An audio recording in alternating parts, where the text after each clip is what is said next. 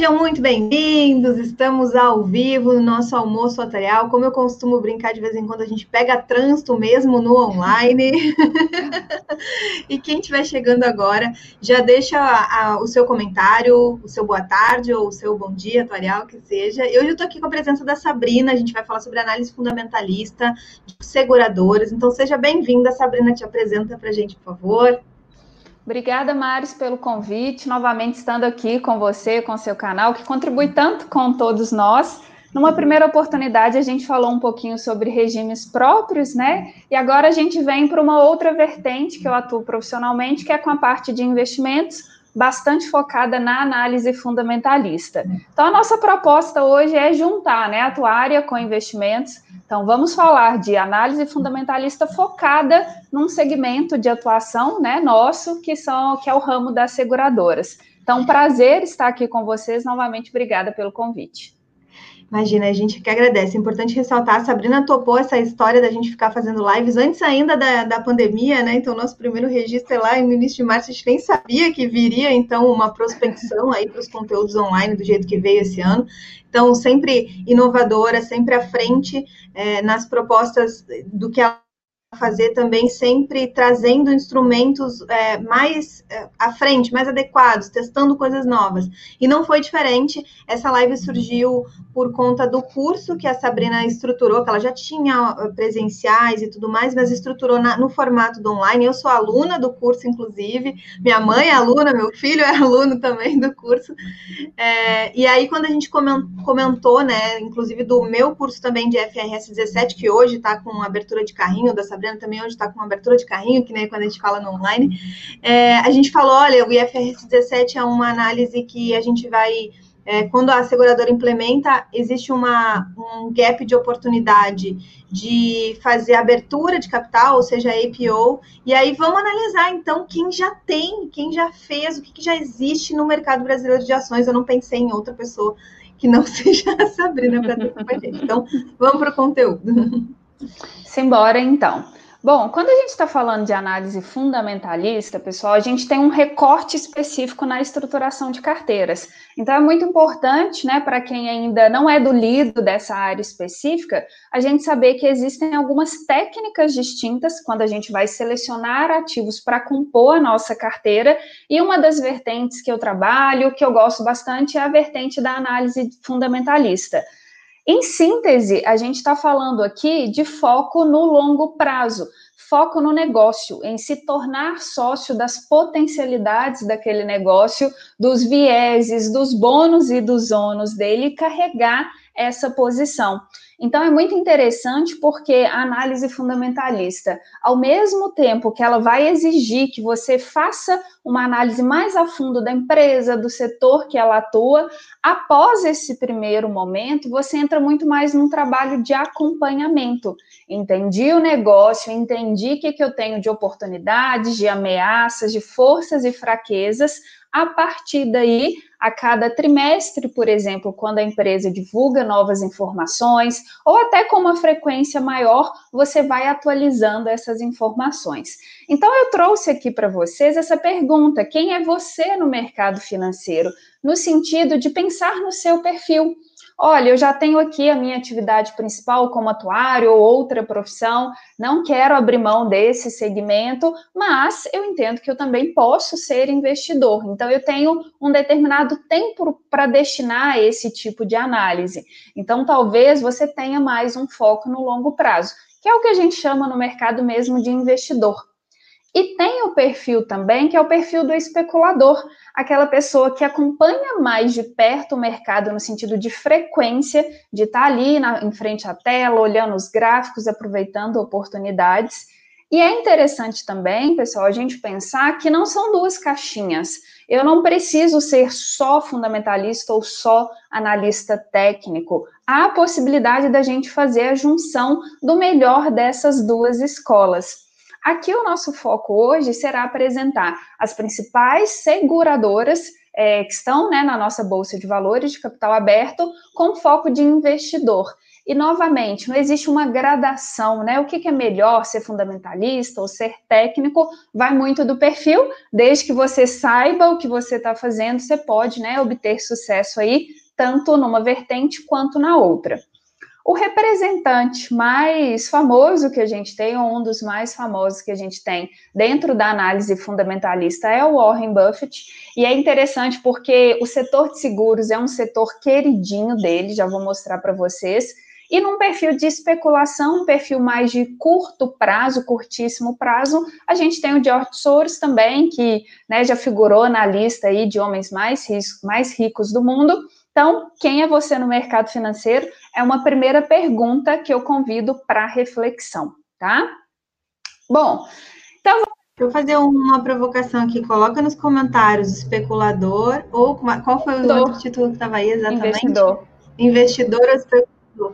Porque, sabe, Sabrina, a gente. É, faz essa, essa classificação, e quem falou, ah, eu posso ter um pouco de cada uhum. um, mas também não dá para rotular, né? Ainda mais a gente que é atuário, que está começando, que está entendendo, que tem, eu acho que faz parte do investidor é, especular um pouco para ficar convicto de que o investimento, pelo menos eu vejo isso, algumas pessoas Sim. que eu acompanhei próximo, talvez tu, tu, saiba disso melhor que eu, até porque já acompanhou muito mais gente.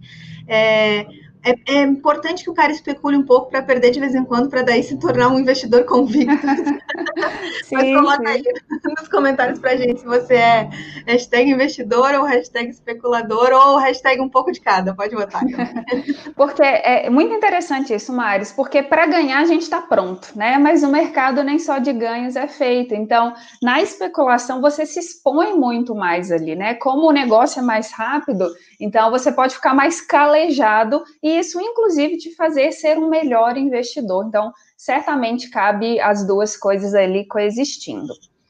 E, e essa especulação que você traz, é, Sabrina, ela é importante trazer aqui. A gente que está no meio aqui atuarial é, é, fácil de entender. Não significa só a questão do comprar, né? Que a gente vai falar do comprar na baixa, vender na alta e tudo mais. Uhum. Mas às vezes é, é, vender antes também, e que é um aspecto que tu abordaste numa das lives. Uh, que fizeste agora na semana, né, do investidor, Sim. que é a questão de, olha, o cara que especula e vê uma alta de um percentual a, significativo que nunca viu, que nunca ganhou e tal, e aí se torna convicto que está na hora de vender, né? Ou seja, está especulando sem, sem, sem trazer a análise do investidor. Então, só porque a gente às vezes banaliza esse comportamento, e não é banalizável nesse sentido. Ele pode ter, inclusive, convicto, não, eu também não quero, eu sou convicta, eu não quero ganhar acima de X%, até aí eu tô uhum. bem, ou seja, eu tô aversa aos ganhos maiores, porque eu não tô afim de, eu quero realizar o, o, o ganho, né? Então, assim, Vamos ver o que, que, tem aqui, ó. Acho que eu sou o tiquinho de cada um. Muito bom. tiquinho de cada um, ótimo, sim. o Marcos falando que a ansiedade me obriga a ser especulador. e e, é, isso mesmo, sabe, Maris? Porque assim, eu posso ter um perfil de investidor, quero ficar para longo prazo, mas eu sei que as ações não sobem em linha reta.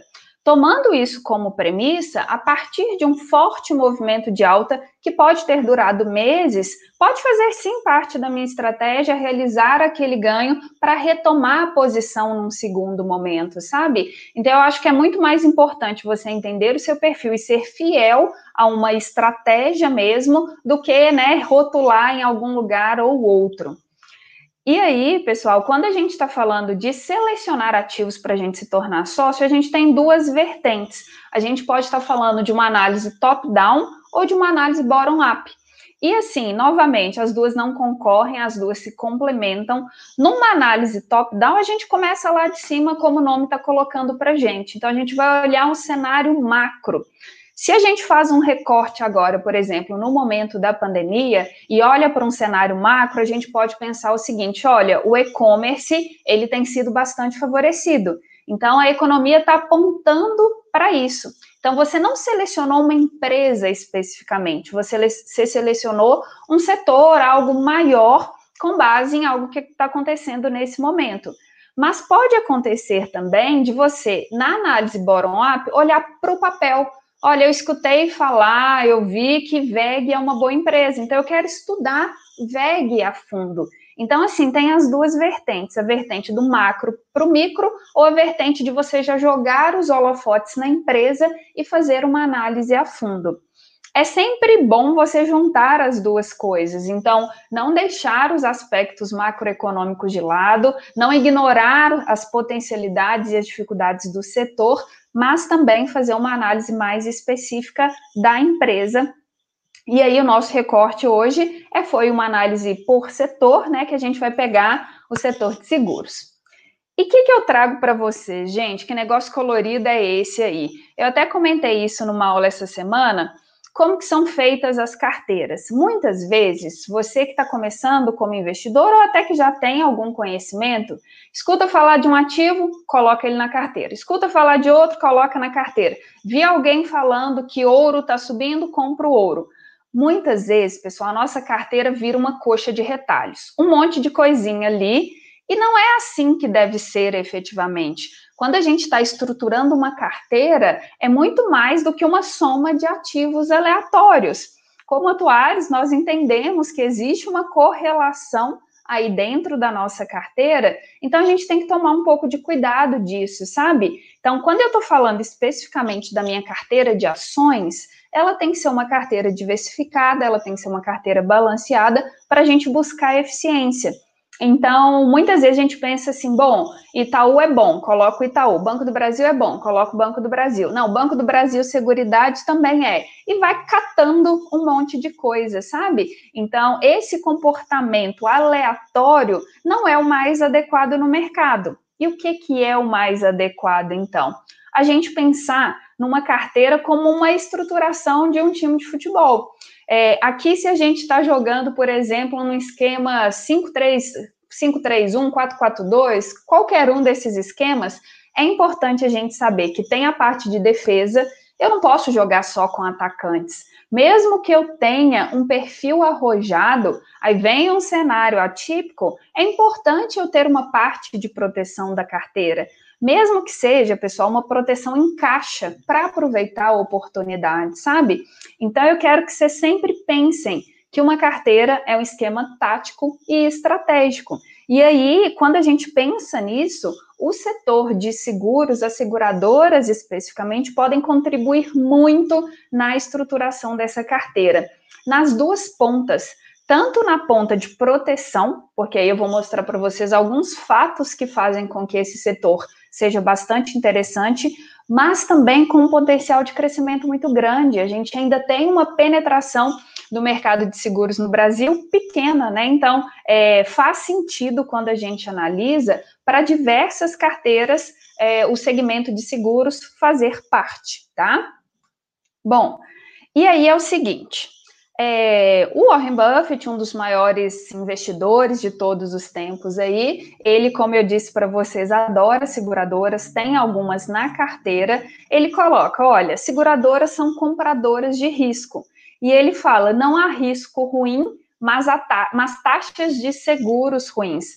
Porque ele coloca, pessoal, que a seguradora ela tem a possibilidade, de certa forma, de definir as margens com as quais ela vai trabalhar. Para muitos, para muitos negócios, as margens são consequência do que é possível. Já a seguradora, ela tem essa flexibilidade de certa forma. Então, ele coloca, olha, não tem risco ruim, há taxas de seguros ruins, mas é um setor que pode ser bastante, é, tem bastante potencial para a gente. Ok, mas quais são as opções? Né? O que, que a gente tem na nossa Bolsa de Valores, na B3, de opções de seguradoras? Quando a gente entra no site da B3, a gente tem lá o segmento de atuação, o setor, são vários âmbitos que a gente pode ir filtrando. Eu peguei no menor segmento possível, porque foi o segmento de seguros. Porque aqui, pessoal, a gente pode ter, por exemplo, empresas que atuam na área de plano de saúde, a gente pode ter empresas que atuam com outros tipos, como o próprio IRB, que entra no Resseguros, IRB, mas aqui eu foquei nos seguros. E aí surge principalmente cinco possibilidades para gente.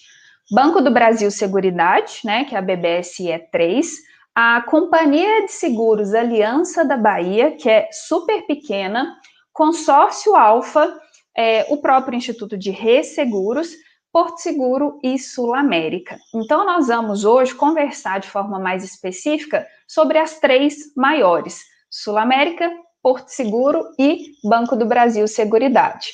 Como possivelmente estamos entre atuários também, deixe aqui nos comentários para gente se você trabalha ou se você já prestou serviço alguma vez para alguma dessas três, Sul América, Porto Seguro ou Banco do, e, ou Banco do Brasil Seguridade.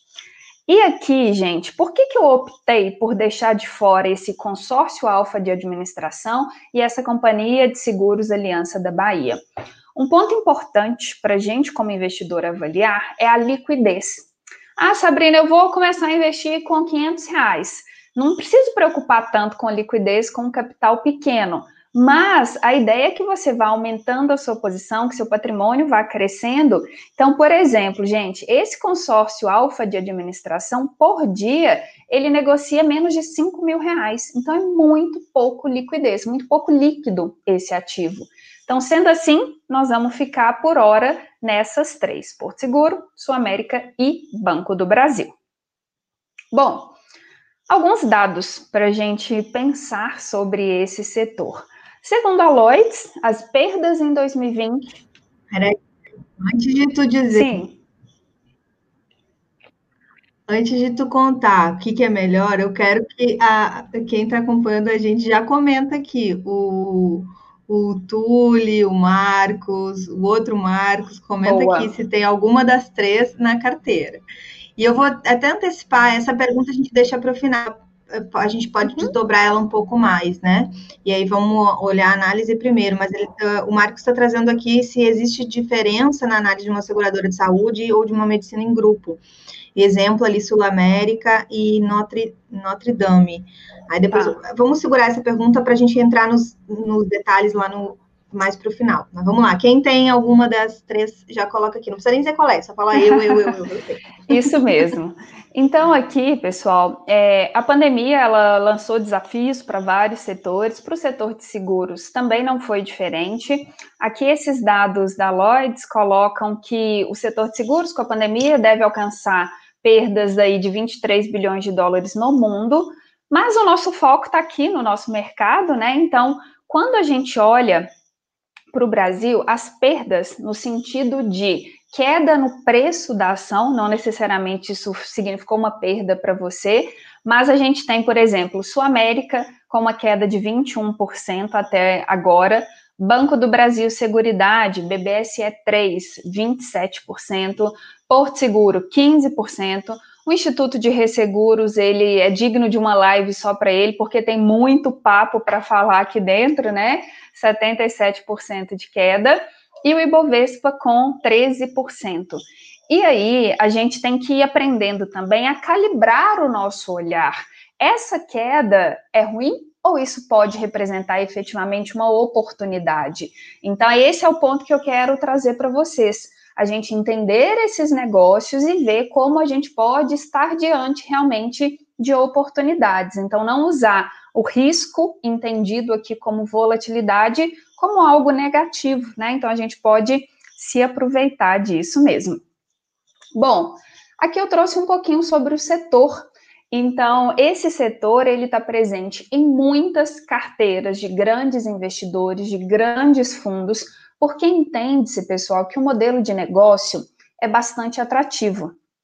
O que, que a gente tem? Bom, baixo risco, então, por causa da seguradora estabelecer a sua margem, aquilo que eu comentei com vocês ali atrás. Se a gente trata, por exemplo, do setor de varejo, é um setor que naturalmente opera com margens muito pequenas, então existe uma concorrência forte, as empresas, elas não conseguem praticar preços mais altos que uma determinada média ali. Então, quando a gente olha o resultado, a margem em cima daquele produto ou daquele serviço é pequeno. Já no setor aqui de, de seguros, a seguradora, por poder estabelecer a sua margem, claro, considerando o preço de mercado, uma conjuntura, entende-se que é um negócio de baixo risco, tem mais flexibilidade ali. Um outro ponto é a questão do pagamento antecipado. Então, em geral, a gente tem o float, né, que é o conceito que a gente usa, o termo que a gente usa para seguradoras, porque elas recebem antes e pagam possivelmente depois, né? Ainda tem essa perspectiva, a gente paga seguro para não utilizar. Quando a gente olha alguns dados, a gente vê que de todo o capital arrecadado, né, de todos os prêmios recebidos, a gente tem as seguradoras utilizando boa parte disso ao longo de um período, então elas têm carteiras próprias de investimentos. Vou mostrar um pouco disso para vocês. Esse esse recurso, ele gera um resultado financeiro. Então esse já é um ponto de atenção, olhar o resultado financeiro dessas instituições é relevante, não só o resultado operacional. É, o operacional, pessoal, é ligado realmente à atividade fim da empresa. Mas o que, que acontece? Nós temos empresas, especialmente nos Estados Unidos, que praticam um operacional zero e todo o resultado advém desse float, do capital que ela arrecada e deixa esse capital investido, né, e, e vive dessa rentabilidade, desse caixa, de certa forma. Então, o pagamento antecipado é um ponto muito positivo para essas empresas também. É um modelo considerado altamente rentável, né? A ideia do mutualismo, de nem todos é, virem a utilizar esse serviço efetivamente. Quando a gente olha o ROI, que é um dos indicadores que a gente vai falar, que é o retorno sobre o patrimônio líquido, a gente vê aqui que a gente tem né, modelos interessantes.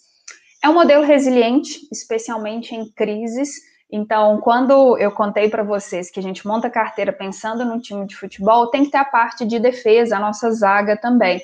Então, é um modelo resi resiliente, porque em momentos de crise, muitas vezes as pessoas se dão conta da importância de um seguro, seja de um seguro de automóvel, seja de seguro saúde, seja de seguro de vida, enfim, dos mais diversos aspectos que a gente tenha.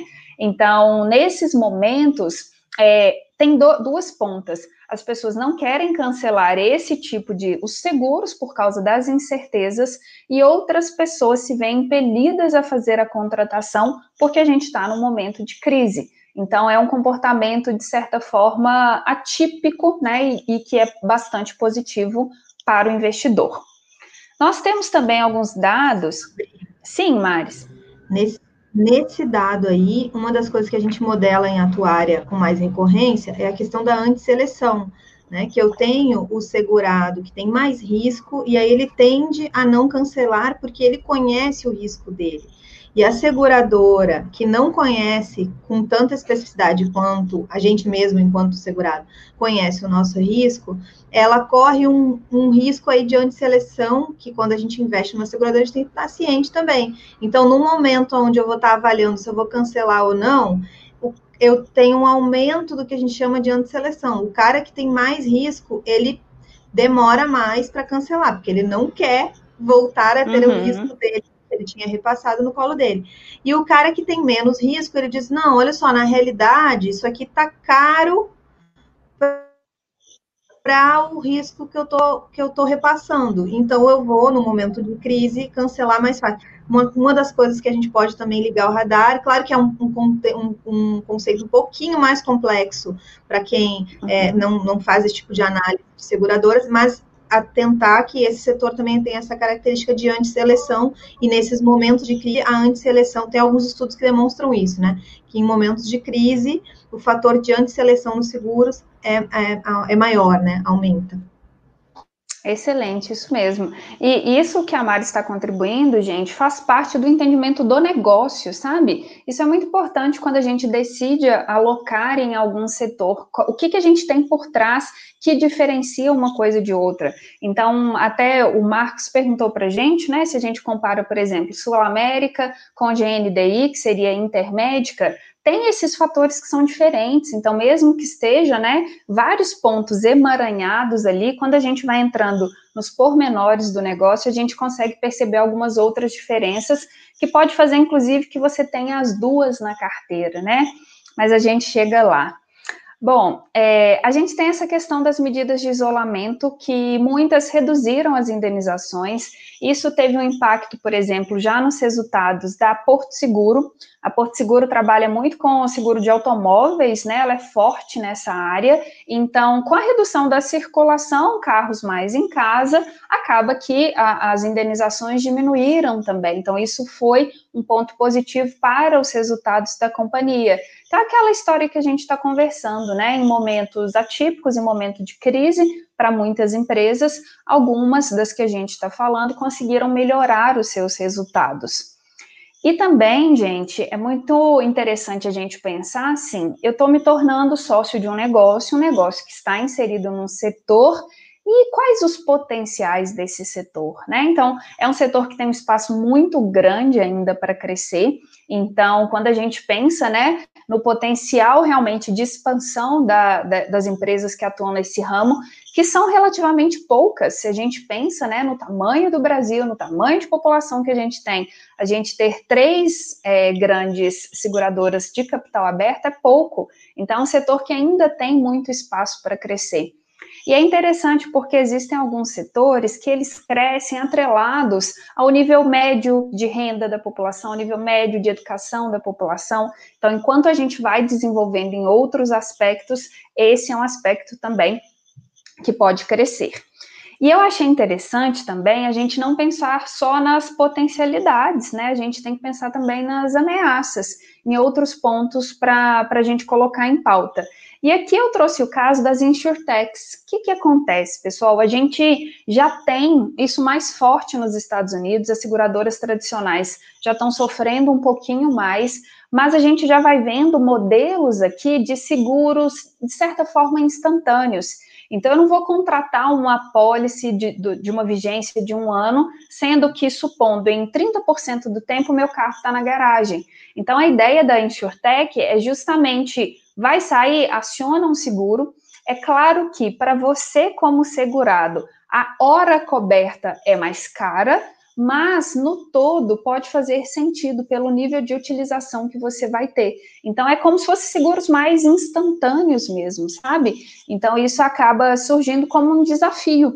Como que esses grandes negócios que a gente já tem se portarão diante dessa nova realidade, tá? Então, é algo que, assim, tem muito para crescer, um mercado que tem muito potencial, mas a gente fica de olho nesses pontos de ameaça também.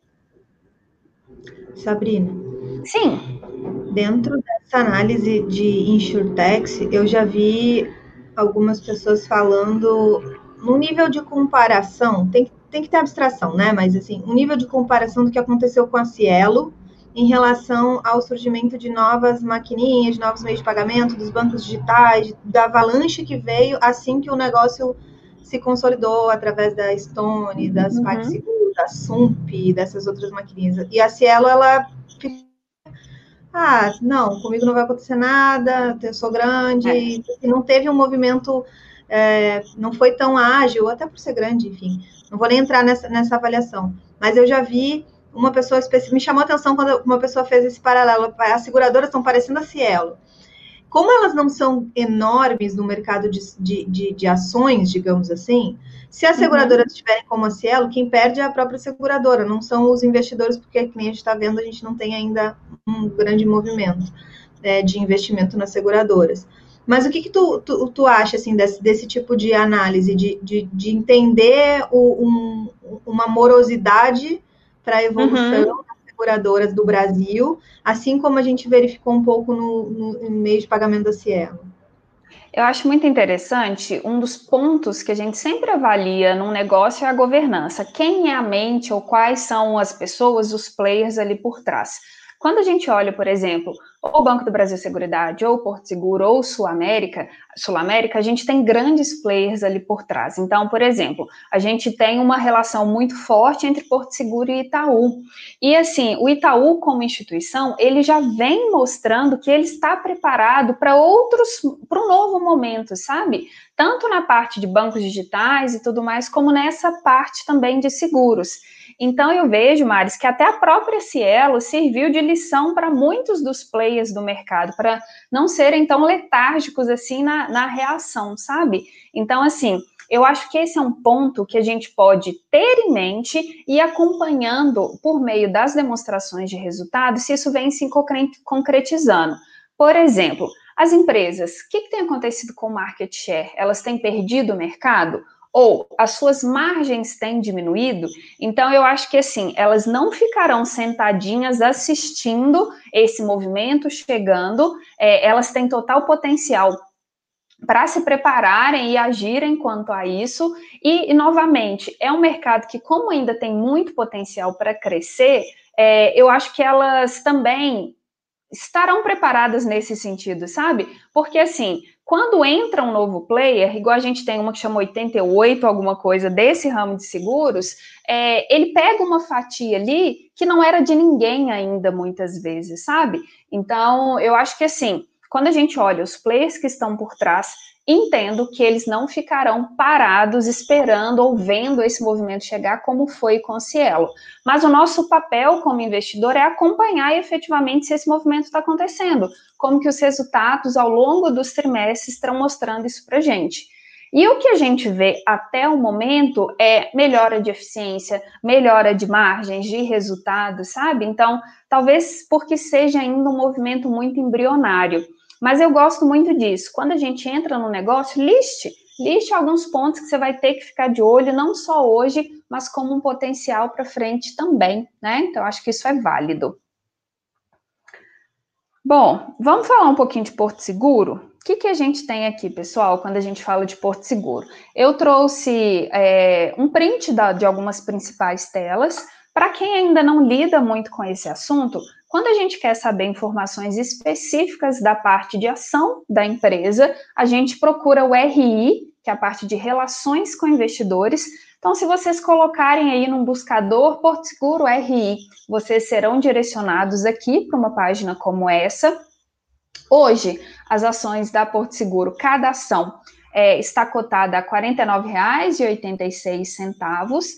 É, nos últimos um ano, né, nas últimas 52 semanas, já estiveram a 39, já estiveram a 65. Nos últimos 12 meses ainda estão em queda, então elas não conseguiram, né, recuperar em relação à pandemia aí, e é uma empresa que ela distribui 100%, vem distribuindo quase que 100% dos seus resultados. O que, que significa isso, gente? Quando uma empresa chega no número dela, que é o lucro líquido, ela decide o que, que eu faço com esse lucro. Eu vou reinvestir para eu crescer, vou, investir nas minhas atividades, ou vou distribuir isso em forma de dividendos, juros sobre capital próprio. É, em muitos momentos, a Porto Seguro tem praticado um payout, que é essa distribuição próximo a 100%. Então, é muito importante também alinhar expectativas. Então, não é uma empresa focada em crescimento efetivamente, mas é uma empresa que paga dividendos, o dividend yield atual aqui dela dos últimos 12 meses está em 4,29%. E é claro, gente, não é a melhor comparação a ser feita, mas se a gente, por exemplo, deixa o dinheiro na poupança, ele está rendendo 1,4%. Porto Seguro só de dividendos vai te pagar quase três vezes mais do que isso, né? Cerca de três vezes mais do que isso. Bom, e esse é o gráfico, né? Se a gente for focar numa análise técnica, análise gráfica, mas esse é um gráfico de longo prazo. Aqui em tela para vocês tem as informações desde 2015 para frente. Então a gente vê um crescimento acentuado da empresa de 2016 até 2020. No ano de no segundo semestre, né, de 2019, do ano passado, o crescimento foi muito forte de Porto Seguro a gente passou pela queda, né, e ela ainda não conseguiu retomar aos patamares antes da pandemia. Mas, novamente, não tomem isso como algo negativo, mas como algo que pode representar um potencial para a gente mesmo. Então, esse é o comportamento gráfico. E aí, é, fica alinhado com um pouco do que eu e a Maris trouxemos para vocês no começo, das realizações parciais que podem acontecer. Então, você, como investidor, sabe que o negócio não sobe em linha reta. Então, pode ser que periodicamente você decida realizar um ganho. Ah, já estou com 40% de ganho aqui. Eu posso decidir realizar e retomar a empresa depois, num segundo momento, depois que ela já tiver passado por uma correção. É claro, gente, é, é, difícil acertar esses pontos, né? Falar, não, agora eu vou vender ali na máxima e vou comprar quando tiver na mínima. Então, é praticamente impossível a gente pegar com precisão isso. Mas isso pode sim fazer parte da sua estratégia. E aqui, quando a gente olha a, a Porto Seguro, alguns outros dados que a gente tem, ela só tem ações ordinárias, então, código 3, né, que conferem direito de voto, uh, 100% de tag along, isso significa que em caso de uma fusão, em caso de alguma movimentação de reordenação societária, você, que é acionista minoritário, receberá os mesmos direitos do acionista controlador. Então, isso é importante quando a gente pensa em operações de fusão, aquisição, que podem acontecer nesse mercado, mesmo sendo menos frequentes, tá? E aqui aquela questão da liquidez. Eu falei que as outras duas menores é, do mercado negociavam assim menos de, de centenas é, de, de reais por dia. Aqui a gente tem uma liquidez de 110 milhões por dia, tá? A Porto Seguro não faz parte do Ibovespa, né, que é o nosso principal índice da Bolsa de Valores. Ela faz parte do IBRX 100.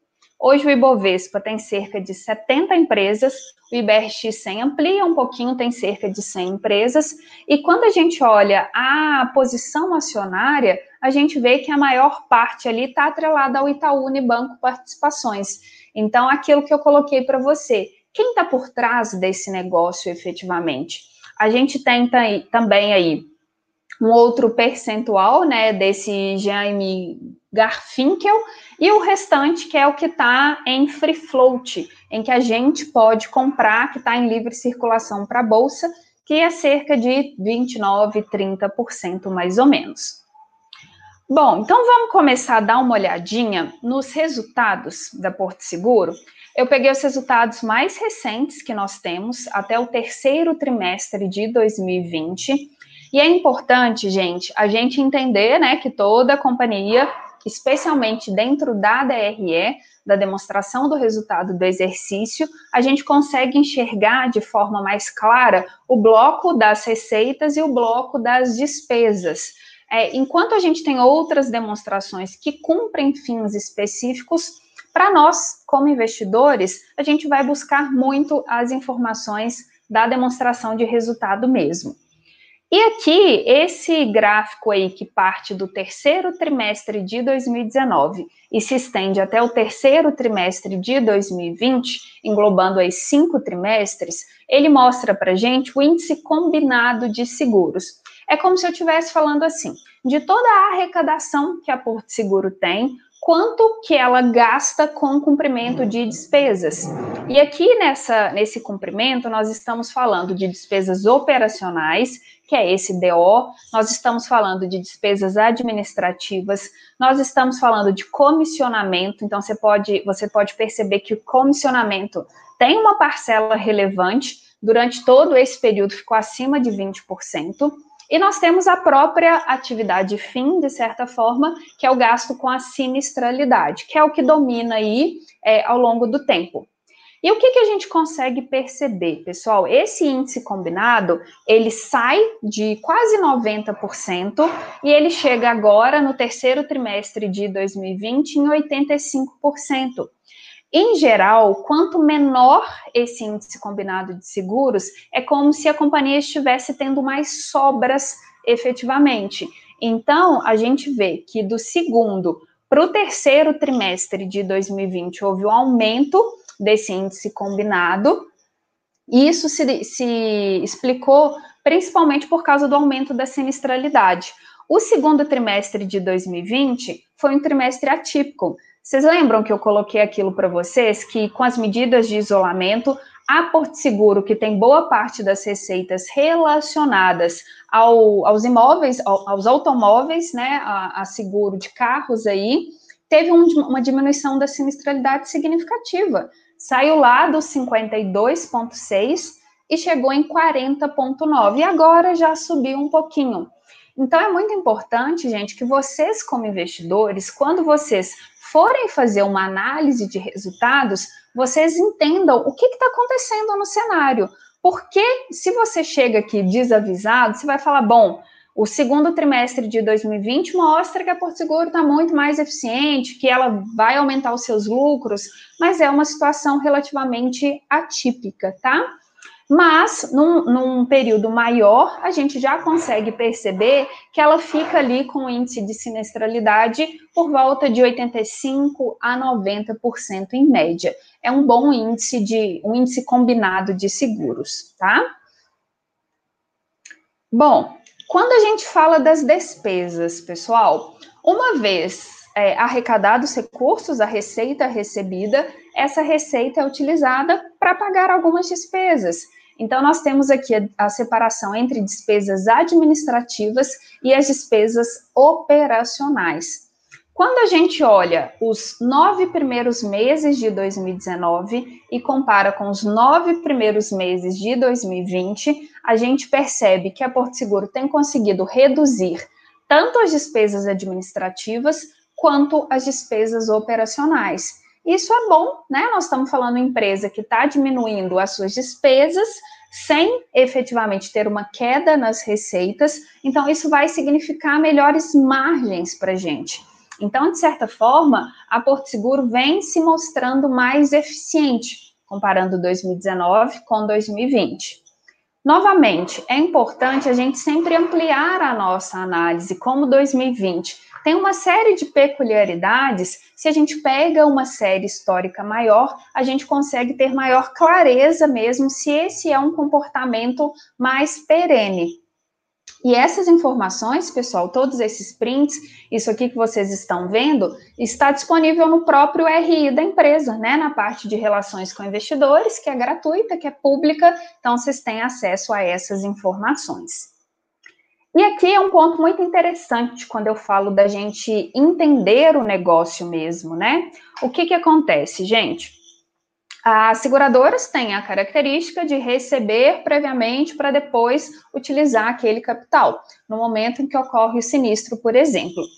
Ela tem um período, então, para trabalhar com esse dinheiro.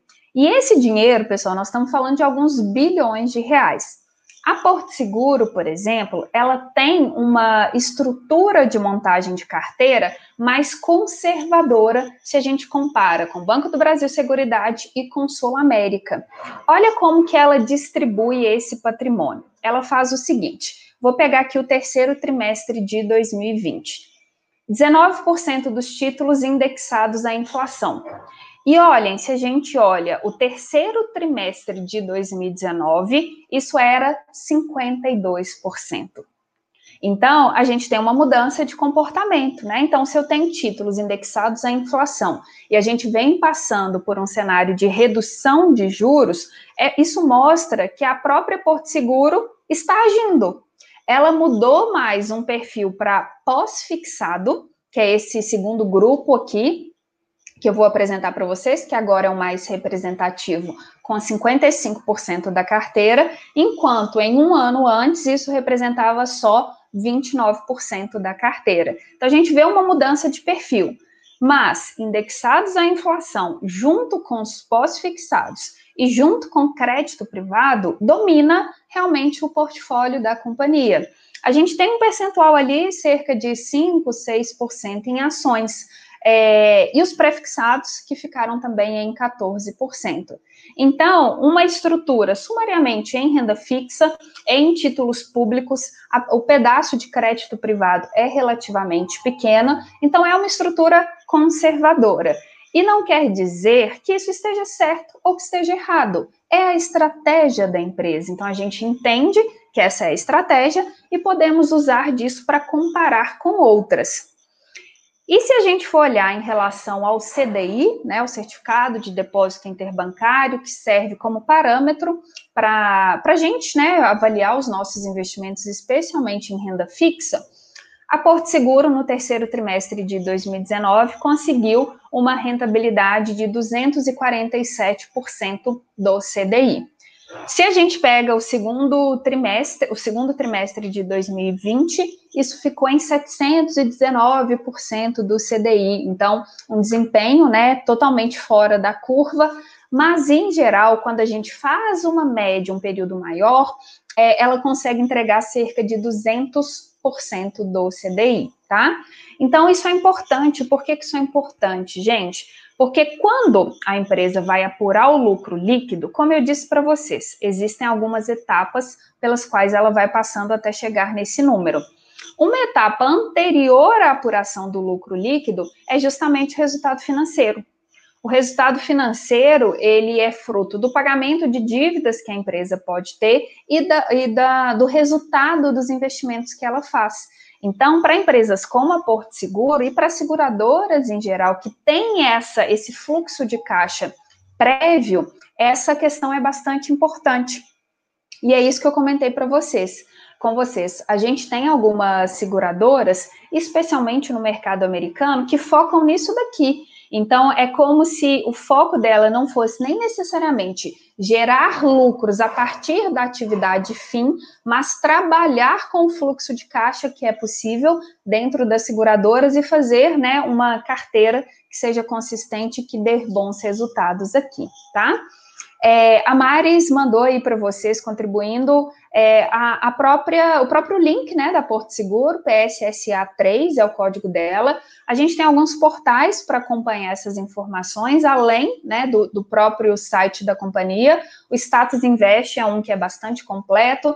A gente tem o Fundamentos, a gente tem o Trade Map, então, aqui, essa característica da Porto Seguro mostra para gente, olha, em média, é, a gente pode esperar que ela vai conseguir cerca de 200% do CDI com a sua carteira de investimentos. Bom, e aqui, gente, ainda na Porto Seguro, a gente pode comparar preço sobre valor patrimonial e preço sobre lucro. São indicadores fundamentalistas.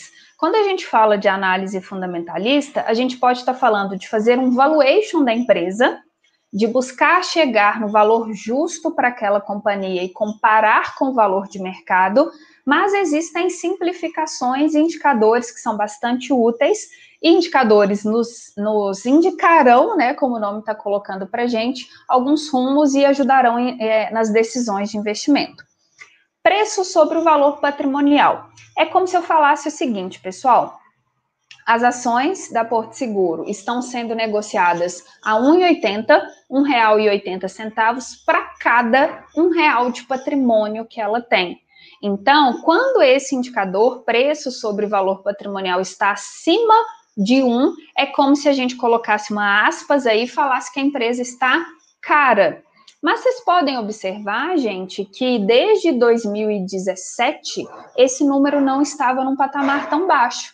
Então entra naquela história que a gente conversou de oportunidades. Então, atualmente, preço sobre o valor patrimonial, aqui, né, nessa posição de setembro de 2020, estava em 1,8.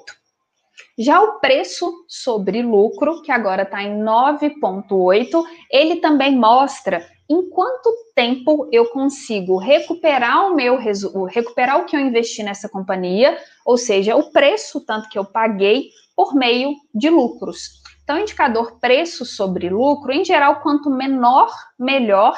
E novamente, Porto Seguro voltou aos patamares de dezembro de 2017. Até pelo gráfico que eu mostrei para vocês, vocês puderam perceber a subida que aconteceu em 2018 e em 2019, né? Então, agora, setembro de 2020, que, era, que, são, que é a posição desses dados, a gente pode estar falando aí de oportunidade. Bom, e aqui, gente? Sim. Vou aproveitar Vamos aproveitar essa, essa deixa da gente olhar o indicador de preço sobre o valor patrimonial. Tem a pergunta do Marcos aqui, ó. O indicador do, de preço sobre o valor patrimonial, né?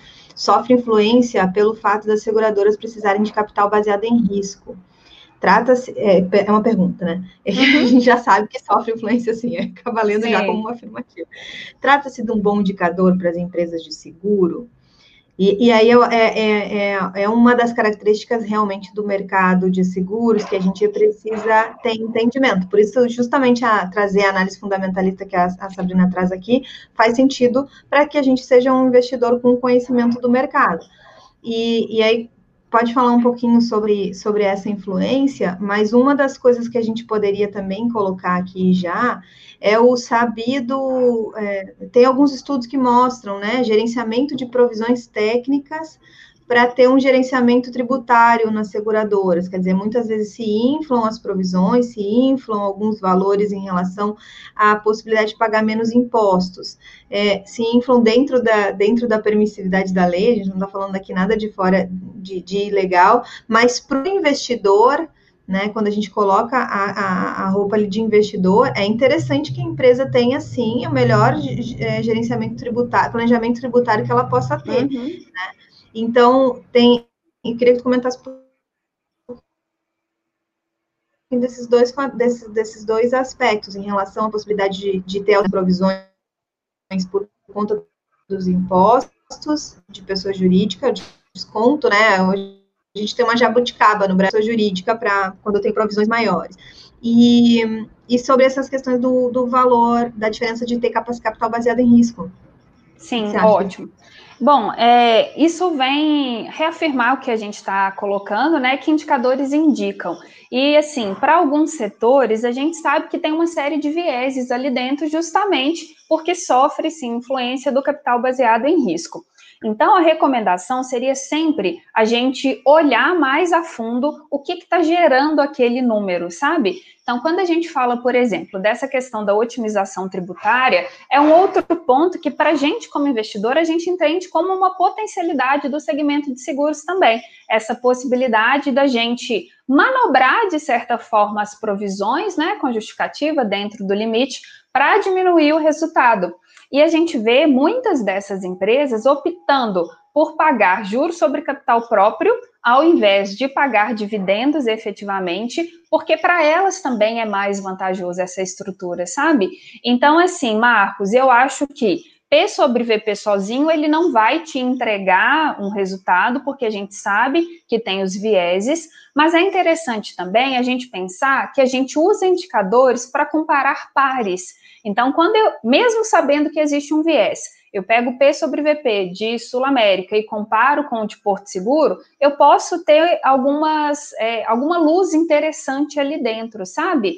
Então, assim, não é um único indicador, ele não se basta por causa dessa questão das provisões, que a gente tem visto também que acontece com os bancos, né? Então, muitos dos resultados do, do segmento financeiro, de bancos especificamente, oscilou muito nesse último período por causa das provisões. Então, a recomendação seria: vamos olhar mais a fundo, vamos entender o que está acontecendo com essas provisões e ver como que isso pode estar contaminando né, o nosso indicador.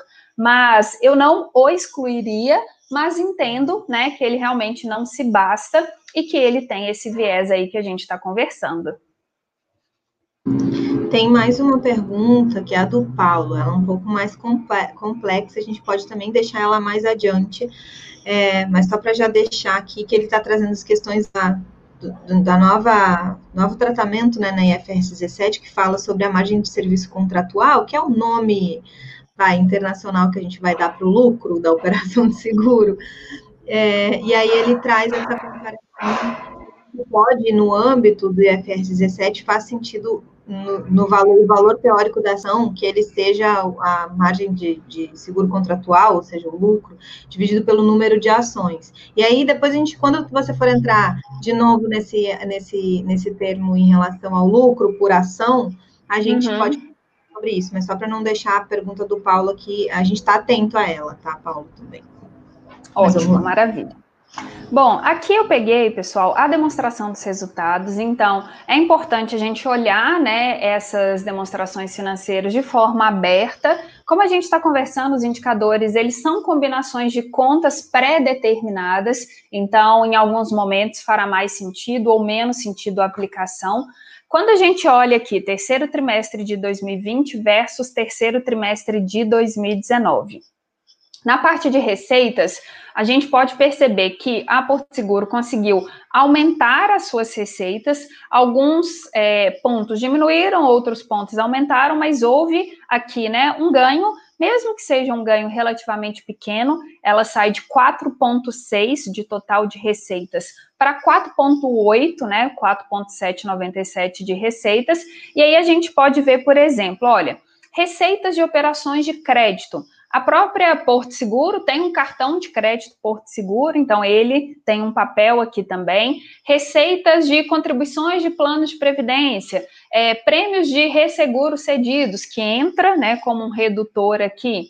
Então, quando a gente olha para a receita, que é a primeira parte da DRE, a gente já começa a entender um pouco melhor a cara da empresa, né? Então, dos 4,7, o que, que é o grosso? Então, a gente entende que existem várias outras atividades que, de certa forma, são marginais, né? Então, aqui a gente tem, por exemplo, receita com título de capitalização. É, né, ainda temos pessoas que têm títulos de capitalização para doer o coração, mas acontece. Aqui a gente está falando de 15,7 contra 11,6, então tivemos esse crescimento, mas é algo pequeno, tá? Então, olhem a DRE como um organismo vivo e no sentido de entender a fundo o que que manda dentro dessa companhia. Quando a gente vai para parte das despesas, aí a gente tem algo um pouco mais detalhado, né? E aí entra essa questão das provisões que a gente estava conversando. Então, olhem, por exemplo, variação das provisões técnicas da parte de seguros e da parte de previdência. A parte de seguros é a parte mais representativa e olha como as provisões variaram. A gente está falando de 158 para 347. Então, elas mais que dobraram aí nesse período, né? Então, a, a pergunta e observação do Marcos é muito pertinente para a gente pensar justamente isso. Como que essa mudança aqui na, nas provisões pode estar é, influenciando os meus resultados, os meus indicadores efetivamente, tá? Então, essa foi uma variação grande que a gente percebeu, e aí a gente vai indo por blocos, né? Então, a gente chega sinistros retidos bruto. Então, é a primeira parte, a parte bruta, que a gente usa, por exemplo, para calcular o lucro bruto, a margem bruta da companhia. Então, é bom eu saber o que, que eu considerei até esse ponto, né? Então, basicamente, a questão da variação das provisões técnicas. Então, aqui a gente tem né, uma diminuição aí na, nas despesas depois vem recuperações de seguradoras, salvados ressarcimento, benefício de plano de previdência. Aí agora a gente chega despesas com sinistros e benefícios líquidos. É, é uma variação muito pequena de um período para o outro. E quando a gente avalia, opa, deixa eu voltar aqui. Quando a gente avalia, a gente não vê né, uma oscilação muito grande em geral da despesa de um período para o outro. Quando a gente vai evoluindo na DRE, o que, que acontece, gente? Olhem a questão do lucro operacional antes do resultado financeiro. Que aí a gente tem essa questão de como as provisões podem ser utilizadas nesse processo de otimização tributária mesmo. A gente mais do que dobra, né? A gente sai de 250 para 543 de resultado de lucro operacional antes do resultado financeiro. Tem mais alguns ajustes, né, alguns outros números, até a gente chegar no lucro operacional. E aí vem a questão da tributação, né? E é interessante porque a própria companhia mostra para gente, aqui na última linha, a gente tem, ó, taxa efetiva de imposto de renda e contribuição social sobre o resultado antes dos impostos. Era 33,7 e era 40,3. Então, novamente, essa questão da alteração das provisões, do dimensionamento dessas provisões, está sendo capaz de promover essa otimização tributária? Então, aqui a gente consegue enxergar isso de forma mais clara. E no fim das contas, né, depois de, de toda essa movimentação na DRE, a gente tem o lucro líquido do período saindo de 333 para quase 400, tá? Quase 399.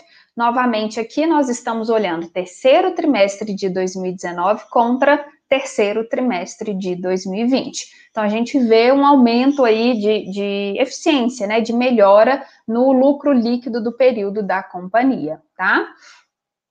E aqui, pessoal, é, a gente consolida todos os principais indicadores que a gente tem e aí, novamente, quando a gente vai avaliar uma empresa, existem aspectos a serem considerados. Eu posso avaliar a empresa do ponto de vista de eficiência, eu posso avaliar a empresa do ponto de vista de rentabilidade, de crescimento, de endividamento, né? Alguns indicadores fazem mais, outros fazem menos sentido como, por exemplo, os indicadores de endividamento, que são coadjuvantes, quando a gente está falando aqui, né, das seguradoras, desse segmento em específico.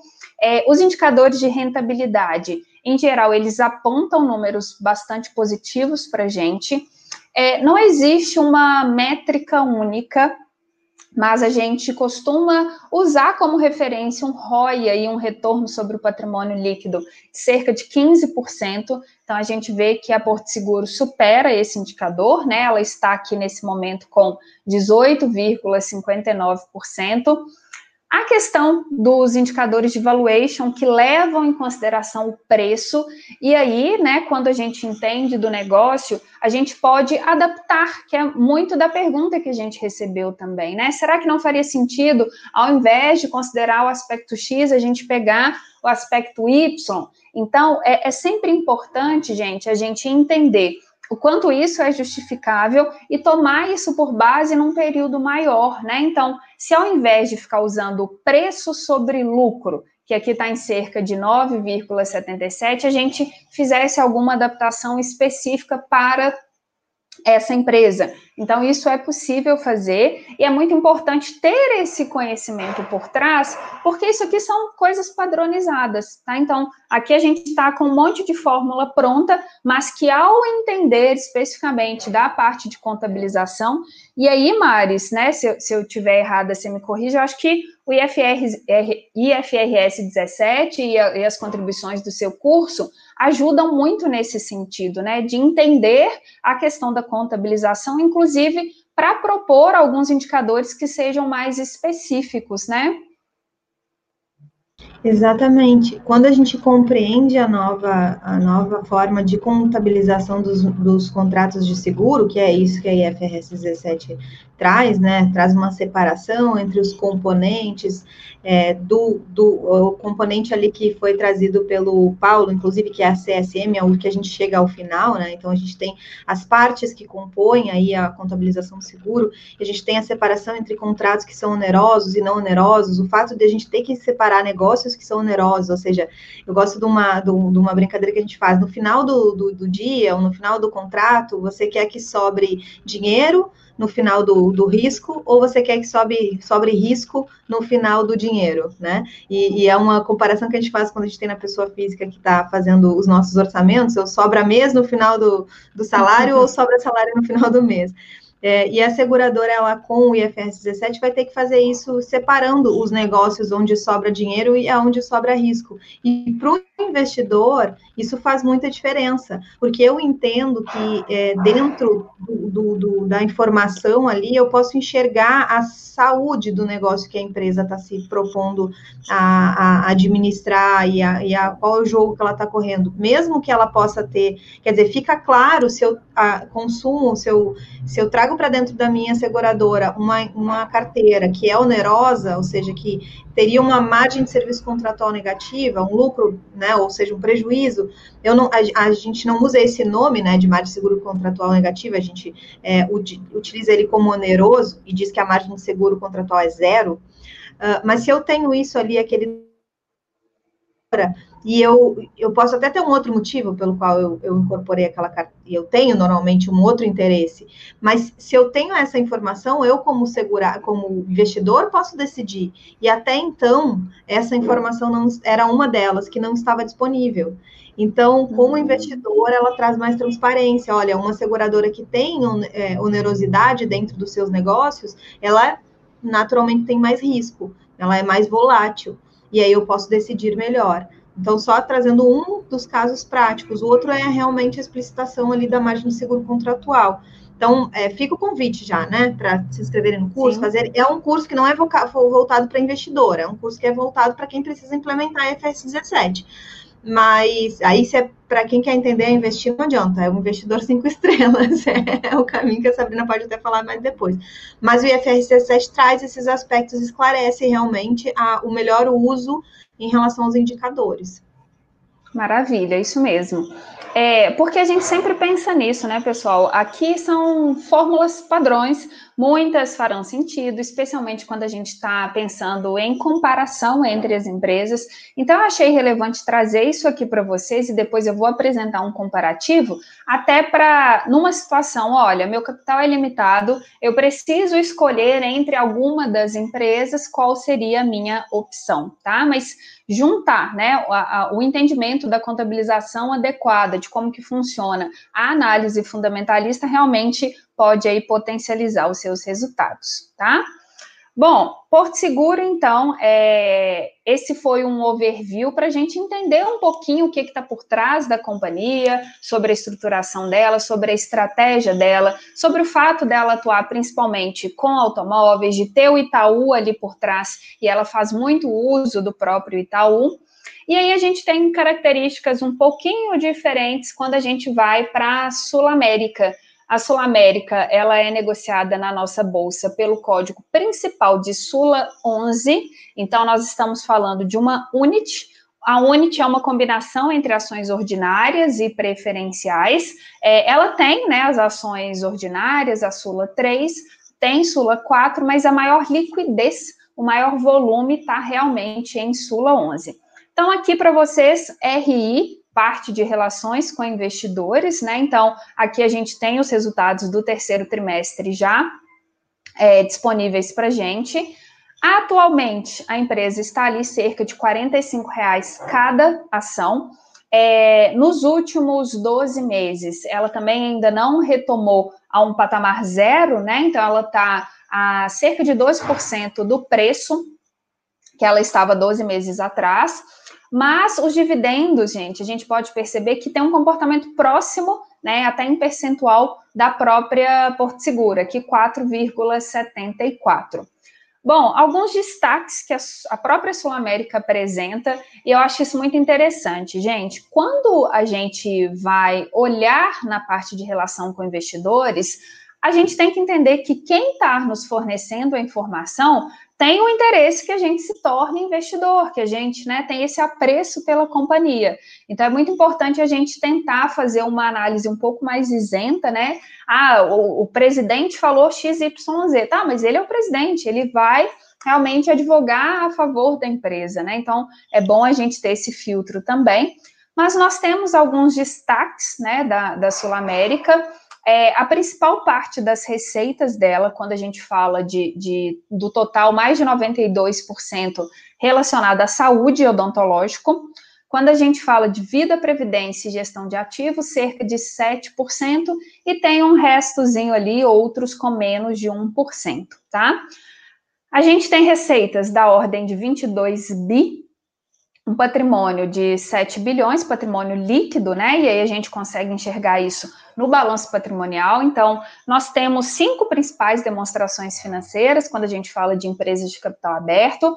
A gente usa mais a própria demonstração de resultado do exercício, mas por vezes a gente lança mão também das informações do balanço, né, do balanço patrimonial, ativo menos passivo, equivale ao patrimônio líquido um lucro líquido reportado de 1,2 bilhão.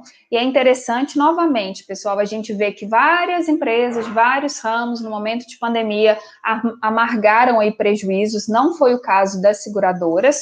E o retorno sobre o patrimônio, aquele ROI, né, que eu trouxe para vocês, também acima dos 15%, que a gente considera adequado ali, então 17,6%. E esse gráfico bonito aqui é o nosso gráfico de Sula 11. A gente percebe, pessoal, que ela passou por um período extenso de lateralização. Quando a gente pega de 2016 até meados de 2018, as ações da companhia ficaram ali entre 16 e 22 reais. Então, né, é, com momentos de subida. Esse gráfico que está em tela para vocês, ele apresenta desde 2015 mas assim, principalmente a partir das eleições, como das últimas eleições presidenciais, como aconteceu com várias empresas da nossa bolsa, a Sula teve uma subida espetacular, né?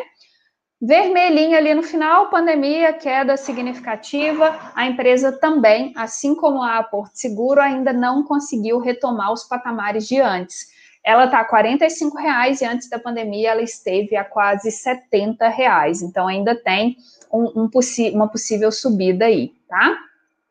Bom, é, é, importante a gente pensar também, gente, o quão diversificadas são as fontes de receitas de uma seguradora, porque ela pode e atua, né, muitas vezes em várias frentes.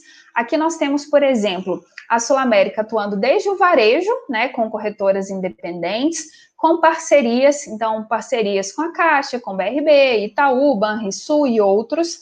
A questão da adesão, né, então um grande volume de corretoras é, aderindo aí à Sul, à Sul América, e também as corretoras, aproximadamente 70 corretoras empresariais e os grandes nomes aí do mercado, né, é, trabalham junto na distribuição, na, nas vendas também é, e na comercialização dos produtos da Sul América.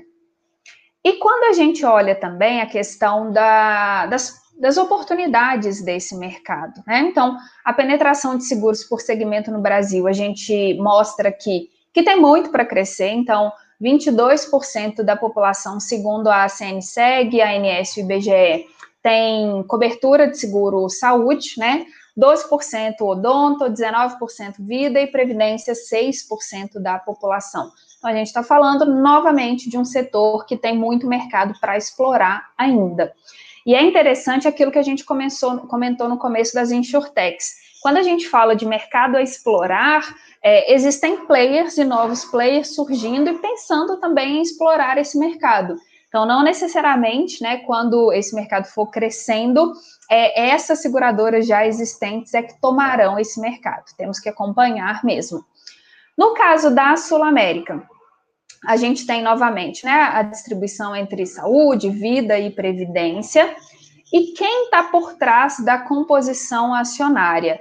Então, a gente tem 50% aí a Sulaspar, né, que é como se fosse uma holding aí, a, a, a, quem gerencia ou quem tem a maior parte do controle acionário aí. Nós temos outros players como a BlackRock, que é uma das maiores gestoras quando a gente pensa mundialmente, que também tem uma posição aí relevante, e as outras são posições menores, né, mais é, familiares de certa forma. E a gente tem outros, que é o Free Float, que é o percentual que está no mercado, em cerca aí, num total de 67%, tá? Considerando ordinárias e preferenciais. E aqui, gente, de forma mais objetiva, eu trouxe alguns indicadores de Sula 11, lembrando que depois a gente vai comparar, né, entre os setores, entre as empresas que a gente trouxe. Nesse momento aqui, aqui já estão com as informações é, atualizadas, o ROI, ele cresceu bastante. Então, quando a gente olha lá os resultados da companhia no último trimestre divulgado, o ROI superou 32%. É um número bastante alto, independente do setor que a gente esteja falando, e é interessante a gente ficar de olho nesse número também.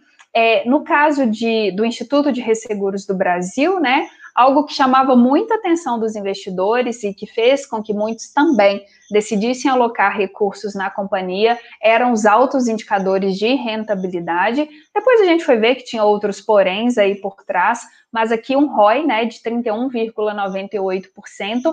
Não é um único indicador, a gente tem um ROA, né, que é o retorno sobre o ativo, mas não necessariamente todo ativo é um capital disponível, né? Porque as empresas têm obrigações a cumprir, então, em geral, o ROA fica menorzinho mesmo, mas indicador de rentabilidade interessante. Quando a gente olha os indicadores de crescimento, pessoal, é, como a gente viu, o preço das ações, né, e o preço em geral, ele acompanha os resultados que a companhia está divulgando, o preço subiu muito e o crescimento do lucro foi maior do que o crescimento das receitas. Então, muitas vezes, isso mostra para a gente que a companhia está se tornando mais eficiente. Então, ela tem um determinado crescimento da receita, mas quando chega lá no final no lucro, ela consegue crescer esse lucro numa magnitude maior. Uma das coisas que pode explicar isso é justamente aquele manejo das provisões que a gente conversou anteriormente, né? Então, aí o crescimento do lucro nos últimos cinco anos, que é o KGR, o indicador que a gente usa, em 16%, já o, o indicador de crescimento da receita está em cerca aí de 10%, tá? Quando a gente olha para as margens, pessoal, que é um. Opa! Para as margens, que é um ponto que a companhia tem flexibilidade, né? Nós estamos falando aqui de margens de 15%, a margem bruta, e aí a gente chega na margem líquida lá no finalzinho em 13,3%. Bom, indicadores de preço. Em geral, a gente pode pensar o quanto a empresa está barata, né, em relação ao valor patrimonial ou algum outro parâmetro que a gente decida adotar. Então, aqui o P sobre VP está em 2,09. Então, o mercado está pagando por Sul América duas vezes mais do que ela vale efetivamente em termos patrimoniais. Mas a gente tem que pensar o quanto o valor patrimonial representa realmente a capacidade de geração de receitas de uma companhia. Por isso que os indicadores, eles têm sim as suas limitações, tá? A gente vai ver, quando a gente for comparar, que Porto Seguro ganha em alguns aspectos, Sul América ganha em outros aspectos, então a gente compara, né, isso para definir para onde iria o nosso capital, tá? E temos mais uma, que eu trouxe aqui o gráfico para vocês, né, que é a Banco do Brasil, o Banco do Brasil Seguridade, BBSE3. Aqui é importante a gente saber que nós estamos falando de uma estrutura separada da do Banco do Brasil, e aí, gente, a gente vê uma volatilidade maior, né? Então, talvez para você que seja um investidor de longo prazo na análise fundamentalista, faça sentido também pensar naquela questão das realizações parciais, porque olhem aqui, de 2016 até 2019, né? Então, nós estamos falando aí de três para quatro anos, a empresa praticamente ficou lateralizada. Então, ia nos 18, voltava para os 24, voltava para os 18, ia para os 24. Novamente, eleições fez com que o mercado como um todo reagisse positivamente, então uma subida. E Banco do Brasil é a que está, Banco do Brasil Seguridade é a que está mais próxima de se recuperar dos patamares antes da pandemia. A ação hoje está cerca de 30 reais e ela esteve cotada anteriormente a 34 reais. E aí, gente, Banco do Brasil Seguridade é querida por muitos investidores por causa desse número que está aqui para vocês, que é o dividend yield, tá? Então, é, junto com Taesa, que é uma empresa de energia elétrica, Banco do Brasil Seguridade figura aí na lista das maiores pagadoras de dividendos. Então, nós estamos falando aí de um dividend yield de 9,24%, mas comumente esse valor fica acima dos dois dígitos, né? Fica 10, 11, 12%. Então, se vocês buscarem ranking das empresas que mais pagam dividendos, Banco do Brasil Seguridade vai estar lá. Ela pratica um payout praticamente igual a 100%. Então, aquela história, todo lucro líquido ela escolhe distribuir aos seus acionistas, seja via dividendos ou juros sobre capital próprio, que é o que eu trouxe aqui. Então, nós temos aqui, por exemplo, é, dividendos. O último pagamento foi em 24 de agosto de 2020. Em breve teremos novos pagamentos de dividendos é, de 87 centavos por ação. Se a gente pega fevereiro, gente, seis meses antes, né? Em geral, ela paga duas vezes por ano a questão dos dividendos ele ficou em 1,89. Então, é um dividendo bastante elevado quando a gente olha em geral, né, o que a gente tem de média de mercado. Então, atualmente 30 reais, esteve antes da pandemia em cerca de 34, 35. Então, ela já quase voltou ao ponto zero aí. E aí, novamente, a gente precisa entender se isso é uma oportunidade ou se a gente teria melhores oportunidades nas outras duas que a gente viu. E a posição acionária da BB Seguridade, né? Banco do Brasil ali dominando com 66%, e o restante é basicamente é, free float, ações negociadas no mercado da ordem aí de 33,5%, tá? E quando a gente fala, pessoal, da estrutura de Banco do Brasil Seguridade, a gente tem né, essa divisão das ações em circulação e das ações sob controle aí do Banco do Brasil. A própria BB Seguros, ela tem várias atividades nas quais ela se divide. Então, ela atua como se fosse uma hold mesmo. Então, nós temos o BB Corretora e a parte de BB Seguros, que aí entra a Brasil Seg, a Brasil Prev, a Brasil Cap, a Brasil é, Dental. Então, tem esses outros pontos menores e tem os principais parceiros que ela atua. Então, quando a gente está falando, por exemplo, da Brasil Seg, a Mafre Seguros é uma aliada forte da, da, da BBSE. Quando a gente fala da Brasil Cap, aí a gente já tem o Icatu, a Icatu atuando como um player relevante aí. E isso é interessante porque quando a gente for olhar os resultados, a demonstração do resultado do exercício, vai ter por cada um desses componentes. Então, aquela história, a gente vai conseguir enxergar aonde, né, eu tenho que olhar com mais cuidado, onde que está a maior parte das receitas e o que representa um percentual um pouco menor, tá? Quando a gente olha para o terceiro trimestre de 2020, né, os nove meses aí de 2020, um lucro líquido de 1,1 bilhão foi um lucro também crescente. Então, todas as três seguradoras que a gente avaliou nesse período tiveram crescimento é, nesse cenário de pandemia, pelo menos do resultado. E aí a gente tem aquele índice combinado que a gente vê que ele é melhor do que o da Porto Seguro, então, índice combinado de 78,8, que foi um crescimento né, de 5,8 pontos percentuais. E aí tem aqueles grupos que eu coloquei para vocês. Brasil Seg, Brasil Prev, BB Corretora, então tudo separado. E ela sempre mostra também o agrupado no ano de 2020. Então, no ano, a, os resultados do Banco do Brasil Seguros já acumulam um lucro líquido aí de 3 bilhões e olhem o dividend yield médio de quase 14%. Então, isso faz, pessoal, com que muitos gostem da empresa, tá? É, eu vi aqui o Lívio perguntando, né, se houve o rompimento com a Mafre. Eu peguei essa estrutura, Lívio, é, essa semana, dentro do site do, do, Banco do Brasil. Então, lá ainda está aparecendo a Mafre, sabe? Então, pode ter acontecido um rompimento depois da divulgação dos resultados do terceiro trimestre. Então, se for isso, no próximo, na próxima divulgação de resultados, a gente vai conseguir enxergar isso melhor, tá? Mas no, no site oficial do Banco do Brasil ainda está lá. Bom, olhem aqui, pessoal, margens, né? A margem mostra para a gente a eficiência da empresa, ou seja, em relação à arrecadação, ao recebimento de, de prêmios, tudo que ela tem de receita, quanto que ela consegue fazer sobrar, né? Então, a margem líquida aí, por exemplo, da BB Corretora é de 54,5%, é uma margem muito alta, tá?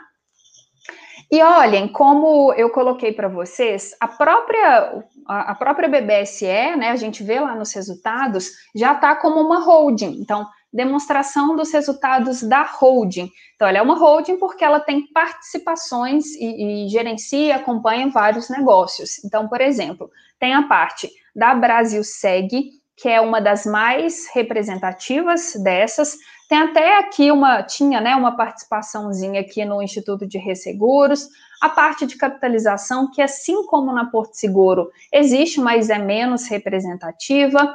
A Brasil Dental também é pequenininho aqui. Depois das participações, né, é, que, que entra como receitas aí, vem as despesas, as despesas gerais e administrativas, então, é uma magnitude muito diferente dos, dos, das receitas para as despesas quando a gente olha o resultado financeiro, né, do, do segundo trimestre de 2020 aqui, por exemplo, ele estava em 8,7, para o terceiro trimestre de 2020 ele passou para 6,9. Então a gente teve, né, 16% de queda desse resultado financeiro, mas no fim das contas, quando a gente olha a variação do lucro líquido, né, do que sobra para o bolso do acionista, a gente teve esse crescimento de 1,4. A gente sai de 981 para 1.096, tá? Inclusive, esses 1.096 é um resultado maior do que do terceiro trimestre de 2019. Então, novamente, aquela história. Mesmo num cenário de pandemia, as empresas do setor de seguros têm conseguido entregar resultados, inclusive melhores do que vinham entregando anteriormente. E aqui a gente tem a composição do resultado. É, a Mafre ainda aparece aqui, ó. Então, novamente, pode ser que essa, essa separação tenha ocorrido depois. Mas a gente tem a BB Corretora dominando né, a composição do resultado, depois Brasil Segue, depois Brasil Preve. E aí, num percentual menor, vem a parte de capitalização, a parte de terceirizadas aí da Mafre, tinha um pedacinho até o segundo trimestre de 2019 do Instituto de Resseguros, e todos os outros são resultados marginais. Então, nosso holofote aqui é realmente BB Corretora, Brasil Segue e Brasil Preve. E aqui, pessoal, na nossa última parte, é um comparativo, tá? Eu coloquei aqui o IRB só para a gente não deixar ele de fora, e é importante que vocês não tomem isso como único, única referência, porque aqui a Sul América está em primeiro, a Porto Seguro está em seguro, e a Banco do Brasil Seguridade em terceiro, e o IRB está lá na lanterna, mas Aqui a gente está considerando uma série de indicadores e muitos indicadores não são os melhores a serem considerados, ou, por exemplo, tem indicadores de valuation que têm uma maior quantidade. Então, se a Sul América ganha no valuation, é como se ela já tivesse um peso maior, mas não necessariamente esse é o aspecto mais importante. Então, eu decidi trazer aqui, lado a lado, para a gente enxergar, mas vamos olhar aqui alguns aspectos em conjunto. Bom, dividendo. Dividendo imbatível. O Banco do Brasil Seguridade, né, costuma praticar dois dígitos de dividendos e Porto Seguro Sul América ali muito próximos, tá? Então, a nossa medalha de ouro aqui para os dividendos seria de Banco do Brasil Seguridade. É, acontece, pessoal, que quando a gente olha né, a estrutura de governança, o Banco do Brasil Seguridade é o que está mais sujeito a ingerências de certa forma, por ter né, parte dessa administração pública e poder ter interferência de quem é o indicado para entrar no conselho ou entrar na presidência do próprio Banco do Brasil. Então, tem esses pontos que jogam um pouco contra Banco do Brasil Seguridade, tá? Em termos de governança. Mas dividendos, ela é imbatível mesmo.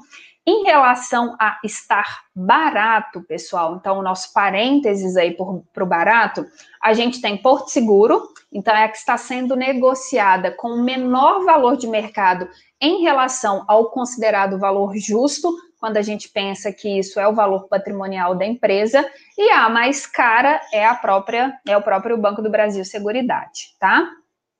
Quando a gente olha, por exemplo, indicadores de eficiência, Aqui, muitos estão passando por um processo de atualização. Então, por exemplo, o Banco do Brasil está é, divulgando os resultados, ou em período de silêncio tem isso. Então, aqui fica zerado para a gente, tá? É, mas dos indicadores de eficiência, quando a gente olha o setor como um todo, tem margens bastante significativas, então nenhum precisaria ganhar uma estrelinha em relação ao outro, né? São todos, todos passam nesse crivo da eficiência. A questão dos indicadores de endividamento, né? Eles são totalmente ou muito coadjuvantes aqui quando a gente fala é, desse tipo de atividade.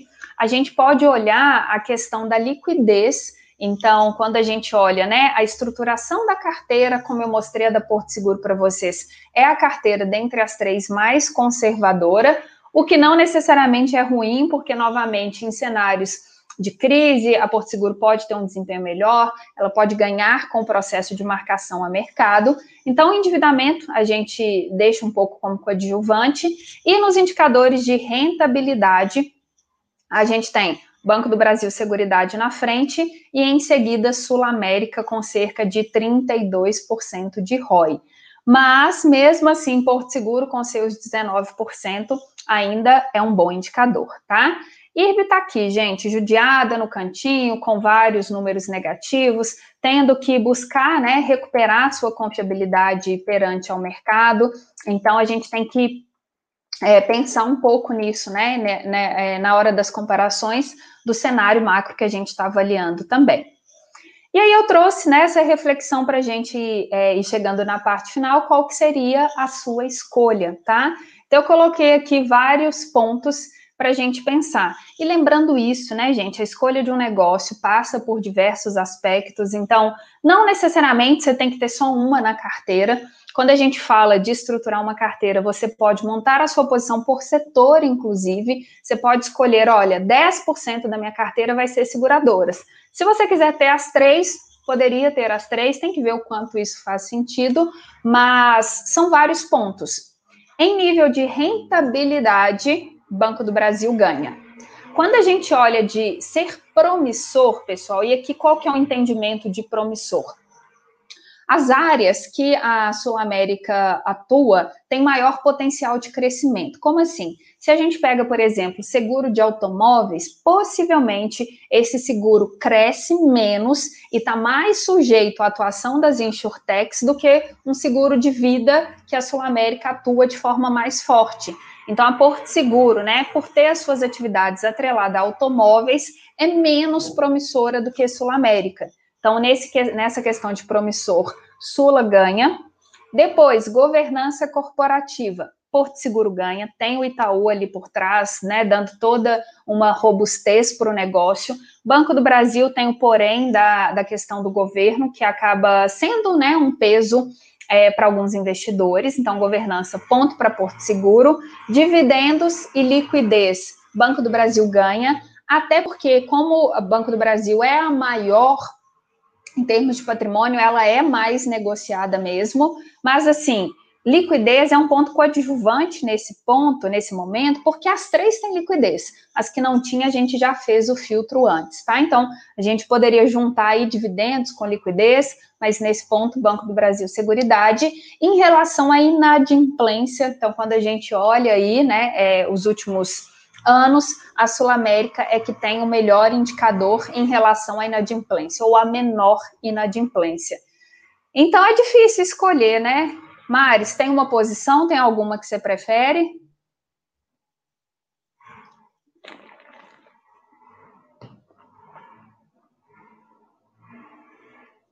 Maris, eu não estou te ouvindo, não sei se sou só eu.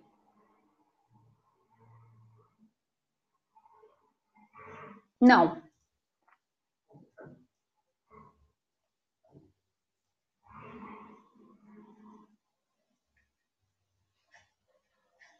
Eu não sei, pessoal, se no chat vocês estão ouvindo a Maris ou se o problema é aqui no meu, na minha conexão mesmo.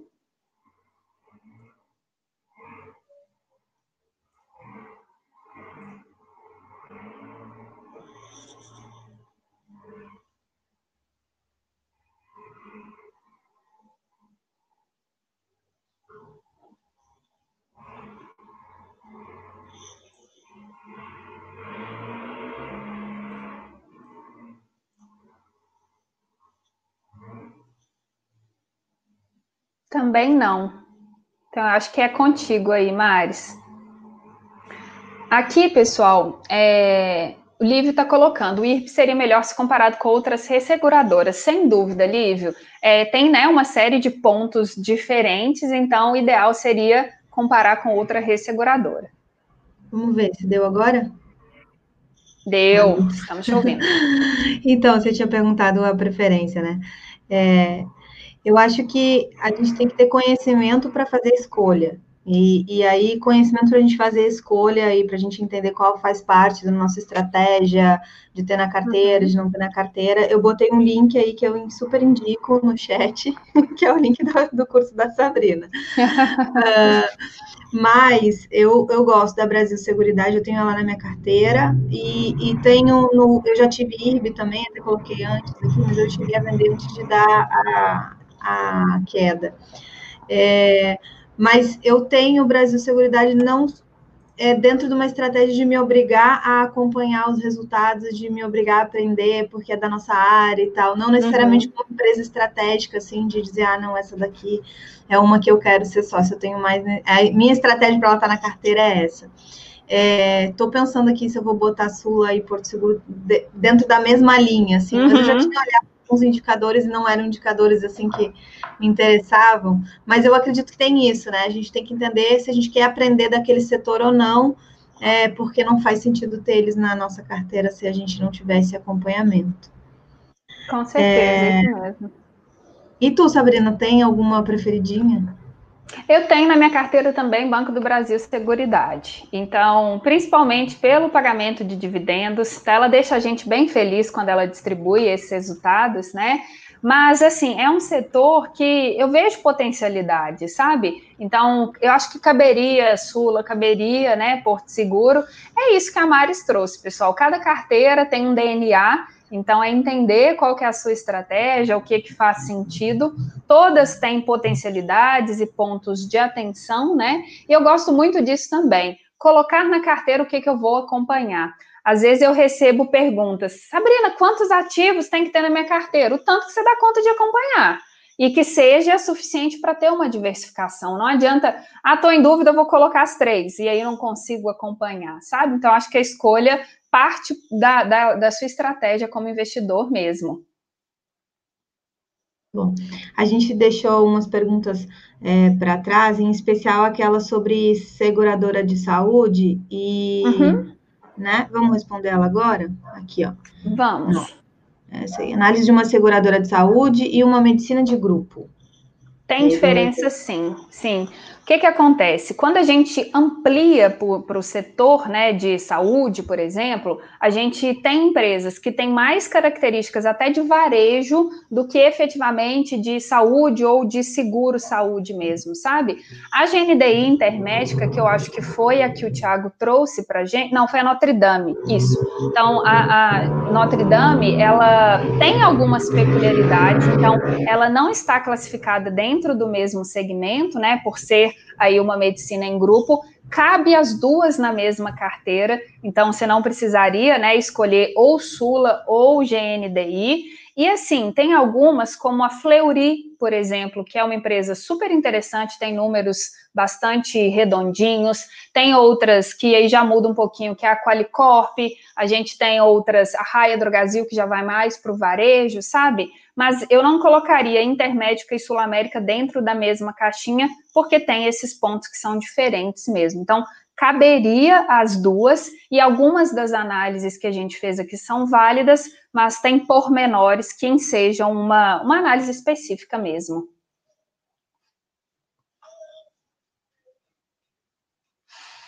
Depois ele até comentou que poderia ser intermédica também. Sabrina, tem várias pessoas uhum. agradecendo aqui os, o, o, conteúdo, agradecendo os comentários. Eu não sei se a hora que eu caí, tu colocaste ali sobre o comentário que o Lívio fez aqui, né? A venda e a comercialização de seguros no canal bancário gera um retorno muito maior.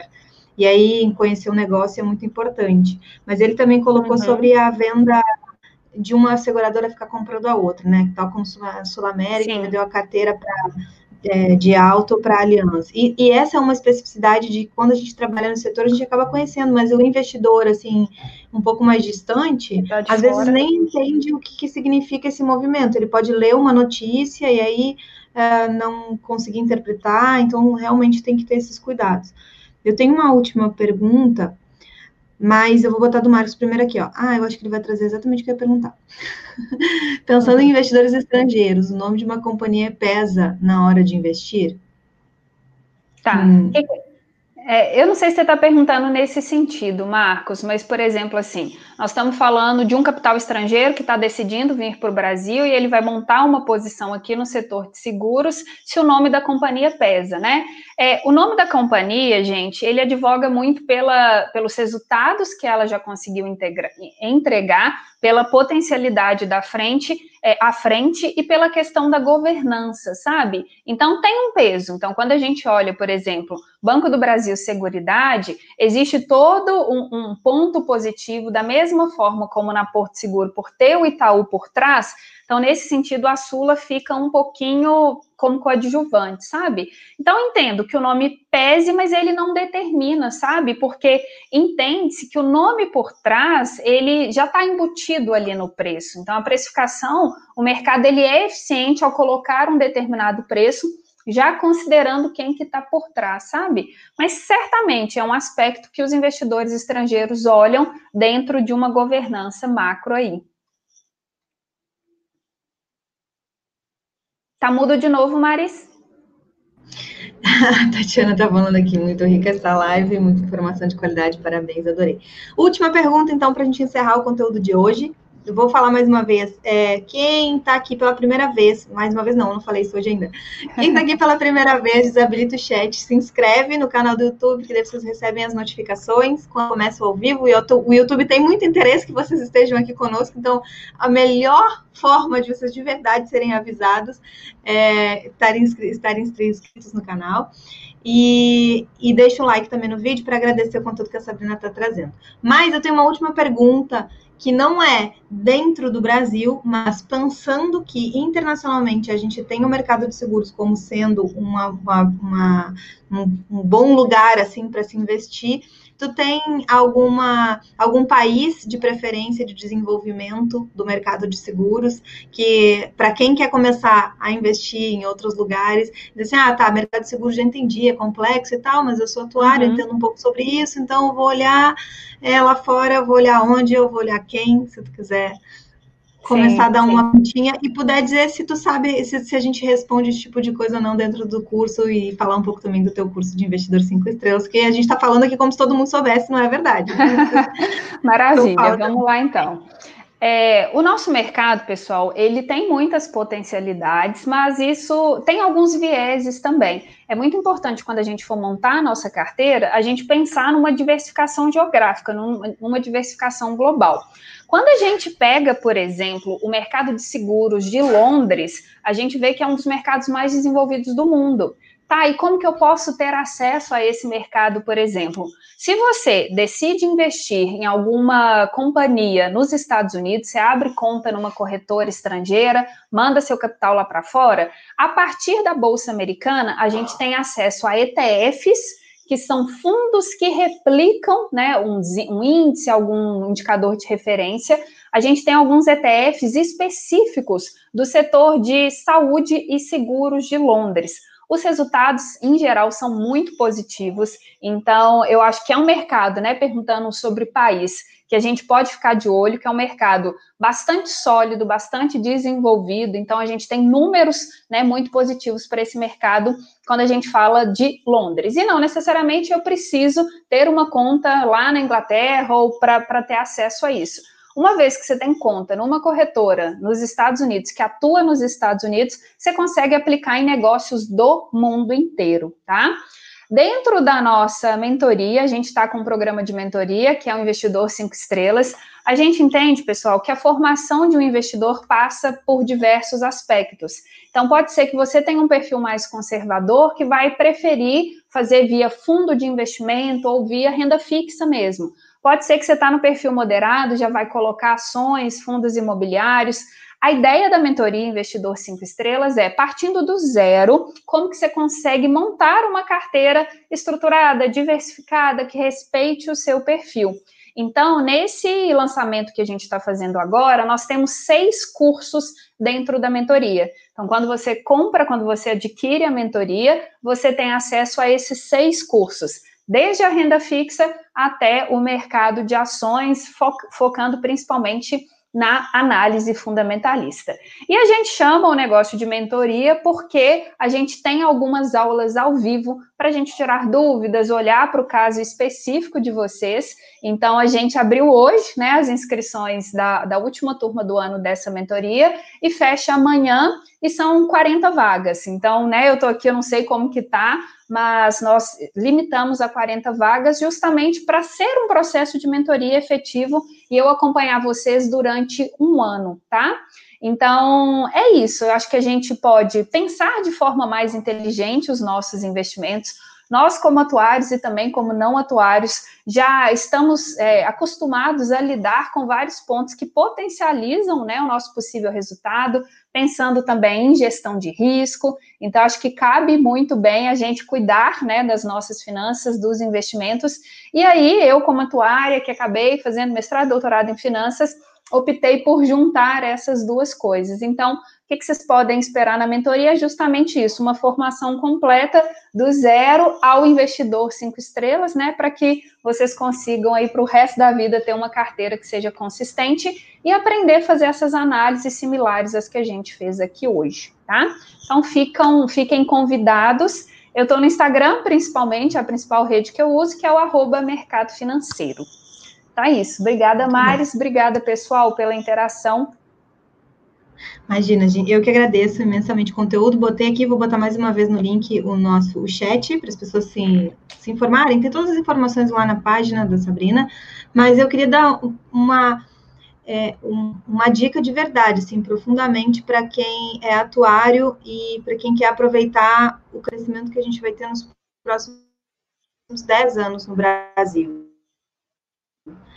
É, se, se, realmente a gente tiver implementação da IFRS 17, se a gente tiver oportunidade para os atuários participarem de APOs de seguradoras. E não faz sentido eu colocar alguém dentro de uma seguradora para estar à frente desse processo de gestão que não entenda do mercado financeiro como um todo. E com certeza, se você estiver dentro de uma seguradora e tiver essa oportunidade de trabalhar numa implementação, por exemplo, fazer um APO, é, você tendo tudo isso, esse background, e sabe, conhecendo uh, entendendo como é que o investidor, porque uma das, das distorções que a gente traz do mercado brasileiro é que a gente às vezes tem é, investidores que não querem é, fazer parte do negócio, que não querem correr risco, que não querem entender do negócio, e, e empresas que não querem ter é, investidores. E, e, se a gente só vai conseguir superar né, uma dessas distorções que a gente tem no Brasil, se a gente tiver em todos os lados, dentro da empresa, gente entendendo da importância do mercado e também investidores entendendo da importância do mercado. E aí, é, coloquem isso no horizonte de vocês, no desenvolvimento profissional, que é uma grande oportunidade, tanto em conhecer o mercado e quanto eventualmente estar tá dentro de uma seguradora e trilhar esse caminho, é, plantar essa ideia. Assim, é um crescimento, uma das formas que a gente vai ter de aumentar é, a, a, entrada do seguro no Brasil, porque a gente é muito pequeno ainda em relação ao percentual do PIB. Então fica aí o desafio profissional, vamos botar isso no nosso colo. E vamos crescer nesse sentido. Mais uma vez, Sabrina, obrigada pela tua disponibilidade. É, aí, ó, que o, o Marco está colocando a experiência dele. Mais recentemente, fui mordido pelo, pelo bichinho da renda variável. Eu fico feliz de encontrar outros atuários atuando nessa área também, exatamente. Gente, é isso. Hoje, é, se inscreva no canal. O ano que vem a gente tem live de novo. Por esse ano foi a nossa despedida. E, e como a gente fala aqui, te vejo online. Obrigada, Sabrina. Tchau, tchau, pessoal. Até a próxima.